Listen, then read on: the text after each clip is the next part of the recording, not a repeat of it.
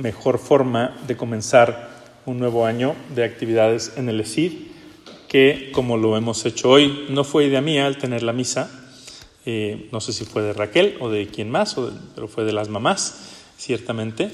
Y la verdad es que no hay mejor forma que con confesiones y con misa, porque de esa manera pues estamos manifestando que el centro del ESID, el corazón del ESID, pues es Jesucristo.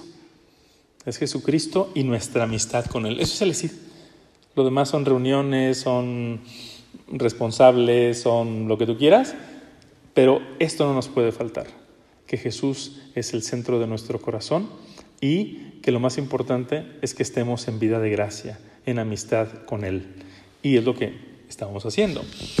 Em, les voy a hacer una pregunta, los chavos, pero necesito que me respondan con toda honestidad. Dani ya bajó los ojos así como... Mm. ¿A quién de ustedes le gustaría ser influencer? Así la neta. Majo dice, no, yo, yo no. A tu hermana sí. ¿A, ¿A nadie? Regina, no mientas. ¿A nadie? ¿Seguros? Vaya sorpresa, yo pensé que iban a ser más de alguno. No. Pues qué pena, qué pena, porque sí deberían desear ser influencers. ¿Sí? Ahora, hay distintos tipos de influencers. Generalmente ese término de influencer, bueno, pues significa obviamente el que tiene influencia sobre los demás. No, eh, no necesariamente siempre es una influencia positiva, a veces es, una influencia superficial. ¿No? Hay muchísimos influencers eh, que pues nada más te transmiten cosas, no digo necesariamente malas, también hay quien transmite cosas malas, pero hay unos que te transmiten pues pura basura, ¿no?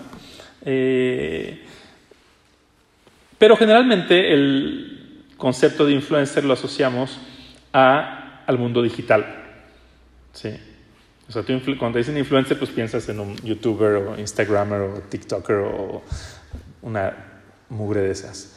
Eh, pero también hay influencers en el mundo real. Y esos son más importantes. Hay que ser influencer en el mundo real. Yo sé que muchos de ustedes hoy, para, hoy para, para muchos de ustedes hoy ha sido un día terrible porque no ha habido WhatsApp, Instagram y Facebook. Así como que no sabían qué hacer, ¿no? Con el tiempo libre se ponían nerviosos, ¿no? Qué gusto que no haya habido esto un día, ¿no? Yo le estaba pidiendo casi casi a Dios que hubieran hackeado los servidores así de Facebook, WhatsApp y Instagram, así que ya no hubiera más, ¿no? Y no es que me ponga Grinch, pero de verdad, el, mundo es muy distinto sin esas cosas. Pero bueno, eh, hay un mundo real también. Hay un mundo real. Y tú tienes que ser, y aquí no es opcional, ¿no? un miembro del CID, bueno, un cristiano, todo cristiano, pero un miembro del CID, un miembro del Reino Christi, ¿sí? tiene que influir en los demás, en el mundo real.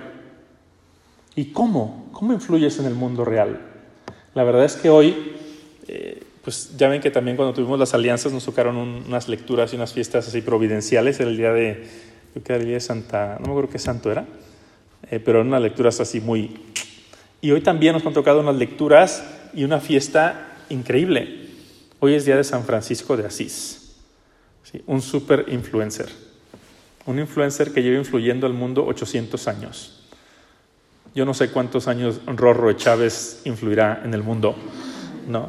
Ojalá que muchos, pero yo creo que si dura más de 50, ya le aplaudiría yo, ¿no? Eh, ahorita lleva unos añitos nomás. San Francisco lleva 800 años influyendo. Hoy estamos hablando de San Francisco de Asís. Y él, yo creo que nunca se imaginó a dónde iba a llegar su influencia. ¿Ok? Y qué era lo que, que le hacía influir su amor a Cristo su amor a Cristo y su caridad. Una vez invitó a sus, algunos de sus monjes, les dijo, vamos a la ciudad a predicar. Y salieron los monjes y caminaron por la ciudad y regresaron a la casa con Francisco.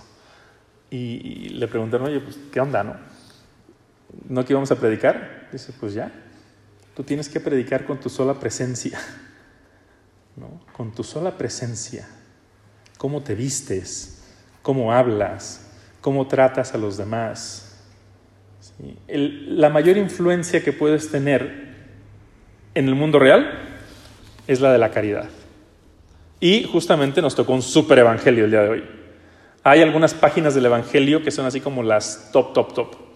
Una de ellas es la parábola del hijo pródigo, ¿sí? que es así como la joya, la perla del evangelio. Y la parábola del buen samaritano es la otra. Y habrá algunas otras dos o tres, pero son así como la selección del evangelio. Y hoy nos tocó esa. Quizá porque Dios nos quiere decir eh, que por ahí va, que por ahí va la cosa. Eh, ¿Se fijaron en todos los detalles que, tuvo el buen samaritano con el herido? A ver, ¿quién se fijó? Pau, ¿qué hizo el buen samaritano? Ya, ya, dijiste que sí, pues ya caminaste. A ver, ¿qué hizo el buen samaritano con el herido? Todo, todo. Bueno, te, van a ayudar. No, ya te fuiste, ya te saltaste una. ¿Qué fue lo primero que hizo? Lo vio. Lo vio, muy bien, lo, lo vio. Ustedes pueden decir, ay, pues X, o sea, eso te lo puedes saltar. Pues no. Hoy en día puedes pasar por el mundo y no ver. Y no ver lo que está a tu alrededor. Y no ver a una amiga tuya, a un amigo tuyo que está sufriendo, que necesita ayuda. Ese lo vio, es ya un primer paso. Sin eso, nada. Después, tranquis. se compadeció de él. Muy bien. No solamente lo vio, sino que estaba también formado su corazón que no le dio igual. ¿no? Que el, verbo compadecerse en el original significa que se movieron sus entrañas. O sea, se enterneció. Se sintió mal por el otro. ¿Qué más? No, o sea, sí, pero hay otra antes. ¿Sí? Se acercó. O sea, el Evangelio usa siete verbos ahí muy específicos. Se acercó. Acercarte al otro cuando te necesita. Después, ahora sí. Ahora sí. Le limpió las heridas. ¿ok? No tuvo asco. Le, lo tocó. Tocó su necesidad le limpió las heridas, ¿qué más? Le limpió las y las vendó, ¿qué más hizo? Antes de eso. Le puso aceite y vino. El aceite suaviza y el vino cura porque tiene alcohol. El vino mata bichos. Entonces le dio de lo que él tenía. ¿Qué más? ¿Cómo se lo llevó? Lo puso en su cabalgadura. O sea, él no le importó caminar lo que tuviera que caminar y, eh, y se lo llevó, le dio su cabalgadura. Después... Lo acompañó y estuvo con él.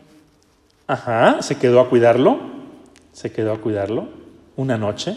¿Qué más? Cuando se fue, le dijo al que estaba ahí pues encargado, le dio una le dijo que cuidara de él, uh -huh. que le faltara después. Muy bien, Pau.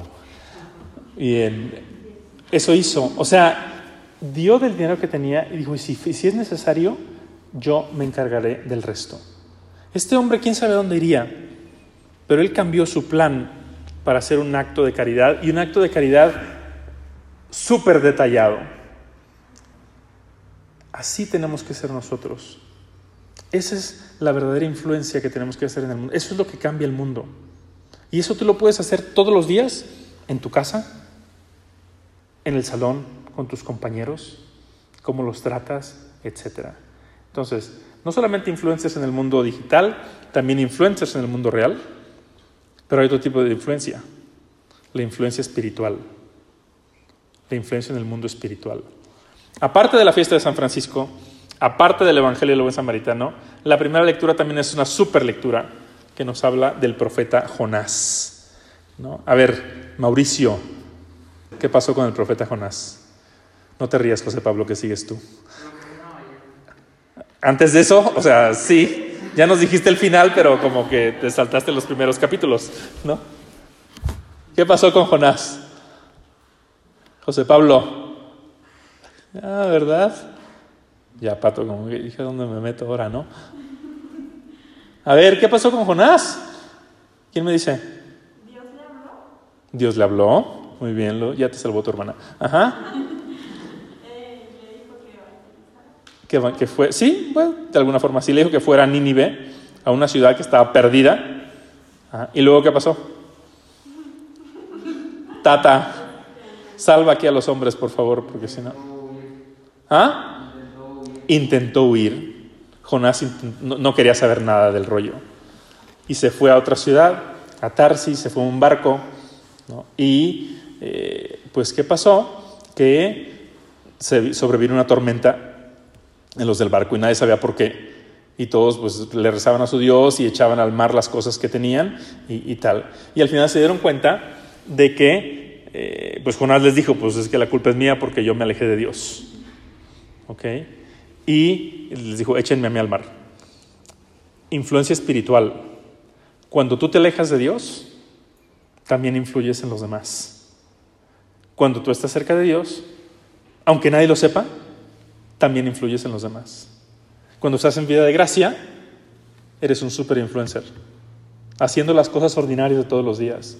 Cuando pierdes tu vida de gracia, ni te das cuenta y ni sabes, pero estás impactando en los demás. Entonces, de verdad que Dios nos ha regalado hoy una fiesta y unas super lecturas para este día. Así que ahora sí, yo esperaría que todos desearan ser influencers.